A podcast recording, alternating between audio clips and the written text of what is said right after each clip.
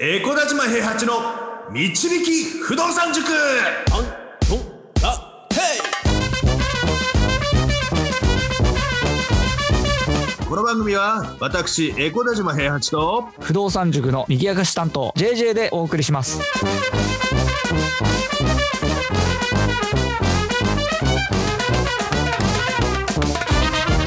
はいおはようございます。おはようございますいやまだ声が全然治らないですね。ちょっといやもうあの1週間経ちましたけど。ね。本当にね、ちょっとね、なかなかこの季節、花粉症で、あの、鼻炎が発生して毎年辛い思いをしてるんです。ああそっか。いや、JJ 君でもね、もう性格が破綻してるからね、ついに始めましたよ。何ですか？ついに始めました。え？狩りを。ダメですよ。あれ始めなんちゃう。でなんでなんでなんで？なんでなんでなんでなんで？狩り？狩りでしょ？狩り、狩りを始めました。モンスターハンターですね。ええライズ買いましたよ。もうどっぷりハマるじゃないですかあれは。いや昔ね、昔一回だけやったことがあるんだけど、うんあの、弓みたいなやつがあってさ、はい。あの、それの使い方がわからなくて、ずーっとひたすらフリープレイで釣りをしてたの。しょぼ。はい。であとお肉を焼いてたのずーっとなんかわかんないけど。でこのゲームつまんねえなと思ってもう二度とやるかと思ってそこから先はやってなかったんだけどはいなんか流行ってそうだなと思ってついに狩りを始めることにしたんうですけど。わやばいな。はい。いや性格出るね。ずーっとねなんかあのクエストの一番最初のやつがと2番目のやつまで解放されてるんだけどはい。何回でもできるんですよクエストが。はいはいはい。同じやつが。うん。ずーっと星が1個のクエストを延々とやり続けてますよ、もう。10時間以上も多分それをずっとやってんじゃないかな。えなんで？ちょっと攻めないんすか？なんかさ、あの、準備なくて行ってやられるの大嫌いだからさ、一番最初のクエストで得られる報酬でなんか、防具とか武具をなんか最最高の状態にしていきたいっていうのがあってね、もうどのゲームやってもそうなんですよ。三国志やっても最初の国でもう内政がマックスになるまでやるとか、いやーなんでそれゲームのゲームは別に慎重じゃなくていいんですよそんな攻めないといや、出るからね、性格が。もう、その、破綻するのが嫌だからね。いやまあそっかじゃあそんなに死ぬこともないってことですね塾長はまだね、一回も死んでないかな。だ変なクエストやってないからね、死にそうなクエストは。まあまあそうっすよね攻めないと死なないですからね、あれはね弱い敵ばっかり相手にしてるからね、もうジャイアンですよ、気持ちは。いじめっ子です。いやゲームもそんなんなんだうんうんまあね、でもあの、不動産やるときも僕最初、最初に話したかな。僕、最初の2手目までは現金、現金で買ってるんですよね。はいはいはいあの小竹向原の区分マンションを買って、ではいその後に金沢の八個市の、あの8部屋のアパートを現金で買ってっていうところまで現金で進んでて、はいで、その後ずっと銀行回っても回ってもお金借りられないって物件見つけて、銀行回ってもお金借りられないって、そのルールが分かってなかったから、どういう物件にお金を貸してくれるとか、はいはい。あの、地域とかも分かってないからさ、うん。あの、ふ福井の物件を滋賀の銀行に持ち込んだりとかさ、ちょっとよくわかんないようなやり方とかをずっとやったりとかしてたんですけど、はい。最初に貸してくれた高校が10年で、10年でね、期間短くて借りたんですけど、最初の小竹向原からの家賃と金沢からの家賃で、あの、払っても余るぐらいの金額だったんですよ、返済が。はいはいはい。だから絶対に死なないなと。うん。あの、返済で困ることはないなって、そもそも社宅にその時住んでたんで、はい。住宅ローンも組んでない時ですから、はい。あの返済自体が住宅ローンぐらいの金額だったので、あのうん。まあ、家賃収入からでも払えるし、うん。あの給料からでも払えるしっていう状態であのローンが組めたよってことになってるのでね、身の丈に合った、あの金額しか借金しなかったんですけど、うん。まあ、借金って借りじゃないですか、これも。借金って狩り。あ借りるって書いてね、借りるって書いて借りじゃないですか。ああなるほどね。全然頭の中で変換できなかったですさっきのモンスターハンターの話があったよ。いやいやいや借金もね、お金を借りるってことなんですよ。はいはいはい。であのし市場に無数にあるモンスターというな名の、ね、アパートだったりマンションの中から自分がどのモンスターを倒しに行くかっていうことを考えて、あの銀行っていう武器を使って借りる借りをする借りるっていう風な形になってくるのでね。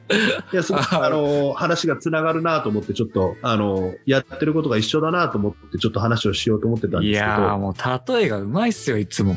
ど いやいやいやいやいや、ねえじょあのー女性に例えてみたり今度はモンスターに例えてみたり全部一緒ですか？で、しかもね、この、あの、よくさ、昔の本ってさ、あの、資産何億みたいなの書いてる本が多かったんですね、不動産関係の本。まあそう、ですね。あの、本人がそう思ってるかどうかは別として、あの、うんそういうふうに書いた方が本は売れるんですよ、きっと。はいはいはい。あの、見た目がキャッチーだから。うん。でも、その、資産何億って言った時に、あの、現金で買ったものだったら全部資産ですよね。うん。でも、借金で買ったものっていうのは、それこそ仮の姿なんですよ、それも。お新しい返すまでっていうのは自分のお金じゃないからね。はい。あの、自分のお金っていうか自分のものじゃないからね。銀行のものですから、抵当に入ってますから。はい。で、銀行に、あの、囚われている物件っていうのを解放していくゲームなんですよ、これは基本的には。売却をして解放する場合もあれば、はい。あの、30年間ずっとローンを払い終わって、あの、自分のものにしていくっていうのは。で、その時にさ、あの、資産価値何億って、そのまま残ってるかどうかってわからないじゃない？はい。30年経ったら物件の値段っていうのもあの下がってきてたりとか、うんうんうん。ね、あの建て壊し料金で僕らがそれこそ買うような料金まで下がっちゃってっていうふうなこともあったりするから。うん。あの最後終わるまで、あの、なんて言うんだろうな、全部現金化するまで資産っていうのは分からないんですけど、一つだけ分かってるのは、途中の家賃収入だけは毎年変動があるかもしれないけど、分かってるわけですよ。はいはいはい。ね、あの、1年、2年単位ではそんなに急激に変わらないじゃない家賃収入っていうのは。半額になったりはしないんですよ、そんなには。はいはい。ということは、その数年間をなんとか耐えられるっていうか、そのキャッシュフローとして、あの、なんだろう、お金を得る。うん銀行から借りて、はい。で、自分の懐に入って、はい。で、自分の懐に入った中から返済をして残っていくっていう、余りをね、あの、必ず出していって、狩りの獲物としてね、あの、キャッシュフローを得るっていう風なゲームになってくるわけなんですけど、はい。この獲物を得ることに対して、同じ金額だったら借金いくらあってもいいだろうっていう考え方は僕は好きじゃないんですよ。うんうんうん。例えば、あの、2億借りて、4億借りて、いでも、あの、キャッシュフローは薄い感じで取ってる人もいらっしゃるわけですよ。そのはい50万のキャッシュフローを達成するためにね。うんうん。でも、ほとんど借り入れなしに50万まで行く人もいるわけですよ。はい。片や新築のピカピカの鉄筋コンクリートのマンションを長期で新築で引っ張って、はい。あの、6%、7%の物件を買って、あの、資産価値もある状態で買ってるからそれでいいだろうと。東京の物件は値段が上がるから、持ってるだけで含み益だっていうふうに言って買ってるグループもいらっしゃる、そういう方たちも。はいはいはい。うん。でも、大体皆さん高所得のサラリーマンで自分の信用を担保にしてお金借りるわけですね。で、あの、その信用担保にお金借りるって言った時に中所得サラリーマンはもう本当に選択肢が少ないんですけど、その中所得サラリーマンの、あの、なんて言うんだろうな、戦略が、あの、最近取りづらくなってるっていうのは、あの、JJ 君もあの、塾のね、グループライン見ててわかると思うんだけれども、はいはいはい。あの、昔は、えっ、と、1000万台の物件までは大体現金の人と戦わなきゃいけなかったんですよ。うん。ちょっと前までは。はい。で、あの、業者さんにグリップできる物件を押さえててもらって、なんとか買えるみたいなのがあったんですけど、最近、あの、3000万台とか4000万台の物件も側近で持ってかれてるじゃないですか。はいはいはい。現金でそうね。うん。良さげな物件が出てきたなと思って問い合わせ入れるともう現金満額で決まりましたみたいな。うん。で、そもそも今、指し値っていうのがもう死後になりつつあるよね。うんうんうん。鬼の指し値っていうのがもう、あの、聞く物件は聞くんだろうけど、あの、金融機関の抵当にも入らないし、あの、なんて言うんだろう、お金を借りる時の担保にもならないしっていう風な地域の物件っていうのは、あの、はい欲しくない、欲しい人が少ないから、鬼の指し値っていうのが聞くんだろうけど、はい。あの、みんなが欲しい地域の物件だったりとか、あ、こういう物件いいなと思うのはもう、指し値じゃなくて買い上がりっていうのが普通に行われるようになってきちゃって冬の時代になってきてるんですよ。全然ね。はい。中所得サラリーマンの狩りは少ない武器を使って、本当にステージ1でずっと狩り続けるような感じだったのに、うんそのステージ3とかステージ4の狩りができる人たちがステージ1まで降りてきて僕らの獲物をかっさらっていくわけですから、うん。なるほど。うん、武器も装備も揃ってない僕らが勝てるわけないんですよ、基本的にはね。はいはいはいはい。でそんな中でじゃあどどうやって物件探していくんだっていう風な話になったら、はいあの実はもうあのポータルサイトだけじゃなくてね、はいあの個別の不動産のサイトってのもいろいろあるんですけどはい。でそうアットホームとかねそういったサイトだけじゃなくて、はい。それこそ、あのーパソコン苦手な物件載せるのにちょっと時間がかかるような特殊はない業者さんっていうのがいたりするんですけど、はい。そういったところの業者さんをね、足で開拓するっていう方法もあるよってことをちょっと今日お伝えしたいなと思って。うん足でっていうのは直接訪問していくってことですか？そうですね。うん。で、あの、僕、あの、ベンツ君に、あの、スルーした、あの、市原の物件あったじゃないですか。はい。2000、2000数百万円で、あの、満室利回り20%ぐらいまでなって、あのええ、パスした物件があるんですけど、はい。あれ実は、あの、自宅の、えー自宅じゃない、あの、千葉に15部屋のアパート持ってるんですけど、はい。その隣の土地が空いたから、空いたから売りに出たから買いませんかって、まずは隣、隣地のオーナーさんに連絡させていただきましたって、なんか封書で手紙が届いたんですよ。で、あのーまあ、価格がちょちょっと高くてね、地続きになれば、地続きになればって、もともと節度ちゃんとしてるアパートなんだけど、はい。あの、土地が広くなったら駐車場用の用地もできるし、戸建て用地にもなるし、はいアパート建て替えるときに大きい建物にももう一回作り変えられるから、はい。それはそれで買っといてもよかったと思える土地なんですけど、はい。あの、ただちょっと値段が合わなかった、買わなかったんですけど、あ、今時なんか手紙くれるなんてすごい親切な業者さんだなと思って、一応ちゃんとお断りの電話を入れようと思って電話したんですよ。はい。そしたらなんか、あの、投資家なんで、アパートとか、あの、土地はちょっとあんまり土地から仕入れてっていうのはやってないんだけれども、はいあの、アパートとかありませんかって言ったら、持ってるって言うんだよ。お半年前ぐらいから、売り主さんから売ってくれないかって言われてるのがあるんだけどって言って、うんうんうん。あった図面も作ってないとか言う。売る気ないじゃないですか。嘘でしょと思って、そんな人いるのと思って、売り主さんから預かっててと思って。うん。で、あの、ちょっと詳しい話聞きたいですって言って聞いたら、まだ売るね、売り出しの価格も決めてないとか言うの。決めていいってえ売り主さんから言われてるみたいな。すっごいなんか緩いっすね。そう。で、最初は2780とか680みたいな話してたんだけど、はあの、そ、そこの会社が賃貸も管理の、あの、か、か賃貸付けも管理も全部やってて、い。はい。オーナーさんにずっと送金してたのよ。ああ、はいはい。だからか、か、管理もそこでやってるのよね。はいはいはで、その売る話が出たっていうのが、あの、えっ、と、5個1のい。はい。テラスハウス5棟みたいな感じの 3LDK の80平米ぐらいのが5個あって400平米ぐらいあるような建物で、あのすっごい作りが良かったのよ、メーカはいーもんでね。はいはい。で、み三沢なんとか、三沢セラミックとか言ったかな、なんかそういった感じで、すごくいい建物だったんだけど、で、それが、あの、5部屋中、4部屋借りて、貸し手が春までついてたんだけど、うん。はい。その2部屋出ちゃって今2つになったと。はい。で、あの、もともと全部7万円ぐらいで貸してて、28万円ぐらい入ってて、その、それを建てた旦那さんは亡くなっててね、奥さんと娘さんに対して14万ずつわら渡るような感じで、うんうんあの、送金できてたんだけど、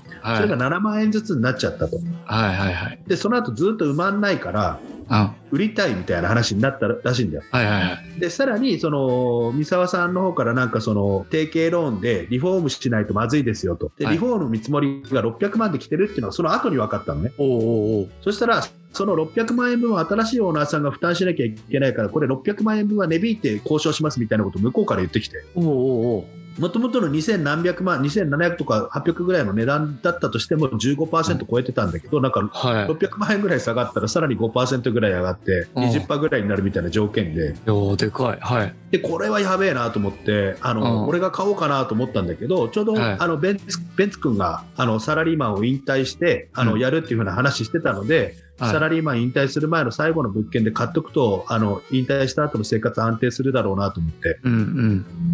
まあ僕がね、一人でお金持ちになってもしょうがないですからね、ベンツ君が、あの、安定した生活を送れる方がいいので、ベンツ君パスするよって言って、ベンツ君が融資通して買ったんですけど、はい。あの僕らの味方のトラストでは通らなくてね、あのセゾンさんで、あうんのセゾンさんで頭金も結構入れたな、7、800ぐらい入れて、それこそ、はいはであの買うような形になったんですけど、い。はい。まあ、ある程度現金が動かせるようになってて、はい。あの借り入れの年数とかも気にしなくていいような状態になってたから変えたんですけど、そもそもまあ20%だったらどんな風な借り方しても大体回るからね、うん倉庫だったとしてもね。うんうんうん。ねはい。そういうふうに、なんか、ズボラな管理会社が、売り主さんから預かってる物件をレインズにも載せずに手元に置いてるっていう案件がまだこの時代にもあったりとかするって話がしたいんうんうん。たまたま、その僕の持っているアパートの隣の土地の手紙から始まって、で、うんその人にたどり着いて、物件を見つけて、で、それは物件、レインズに乗る前に全部売券まで済ませましたからね。ああ、すげえ。結局最終的にレインズに載せられるぐらい、その図面を作ったりっていうところまで行かなくていいと。もう、はいはいはい。そのまま契約の話進めましょうって言って進めちゃったりとかしたんで、ああ、そういう不動産見つけて回るっていうのもじゃあ一つの手ってことですよね。時間とね、あのーなんつうの、足がある人はね、うん。塾者の場合はたまたまこう聞いたら出てきたっていう感じでしょうけど。そうそうそうそうそうそうつてがなかったらもう自分で探しに行くしかないですもんね。だからコミュニケーションモンスターの人たちってそういうのよくやるんですよ。あの、うん。ケンビアのコラムでポールさんが40室400万のあのね、お無限城みたいなのを買ったみたいなのを書いてたりするのも、あれも人づてですからね、基本的にはね。人に紹介される人になるか、人から情報を聞き出せるような人になるっていうふうなことをやっていくと、そういった物件を探すこともできると。これあの、あれですからね、あの、モンスターハンターも同じマップやってても、全然たどり着けないようなところになんか行き方が一つだけあって、その行き方で行くとレアアイテムが手に入るとかいうのがあったりするわけですよ。うんうんで、攻略サイトとか読まないで、普通にやってるとそこにはなかなかたどり着けなかったりとかするんです。偶然、あの迷い込んじゃったりすることはあったとしてもね。うんただ、あのいつの時代もやっぱり、あの男の本能っていうのは狩りですから、狩猟ですから、そういったね、物件を、あのレアアイテムを探して狩り、飼っていくっていうのも、一つの手ですよって話を今日はしたかったって話ですね。なるほど。良いまとめでした。ありがとうございます。いえいえいえ、物件ハンターです。物件ハンター。もうゲーム作っちゃえばいいんじゃないですかね。不動産塾でい。やー、すっごいね、ニッチな産業になるからね、全然あの プレイヤーが少ないですから。ボードゲームぐらいは作れそうですね。物件ハンタそうー。まあね、そうキャッシュフローゲームみたいな感じでね。まあ、でも、そんな感じで、あの、今回は、あの、お金を借りないと、あの、物件は買えないよって、借りたお金っていうのは借り初めの姿で自分の資産ではないよ。毎月入ってくるキャッシュフローっていう、あの、なんていうの、狩猟の糧みたいなね、そこから出てくるものを、あの、当てにして、あの、購入することですから、買うにあたっては、あの、なんていうんだろう、自分で足で探して買うやり方っていうのもあったりしますよっていうのただそれもね、なかなか初心者の方には難しいと思うんでね、コミュニケーションのツールとしてね、あの、いろんなところを回ってみて、不動産屋さんの考え方とかそういうズボラな人もいるよってことを知れるっていうのはいいことかなと思います。まあ、うん頑張って探してみてください。はい、ありがとうございました。はい。よまあ、あの、リスナーの方でためになったなと思ったら、フォローぜひお願いいたします。そうですね。そこも刈り取りたいですね。ね、まだまだうん足りないので、1000フォローぐらい行きたいですもんね。はい。目指してます。よろしくお願いします。はいよろしくお願いしますでは今日もありがとうございました。はい、ありがとうございました。不動産は富を導く算数だこの番組はえ小柳島平八と JJ がお送りしました。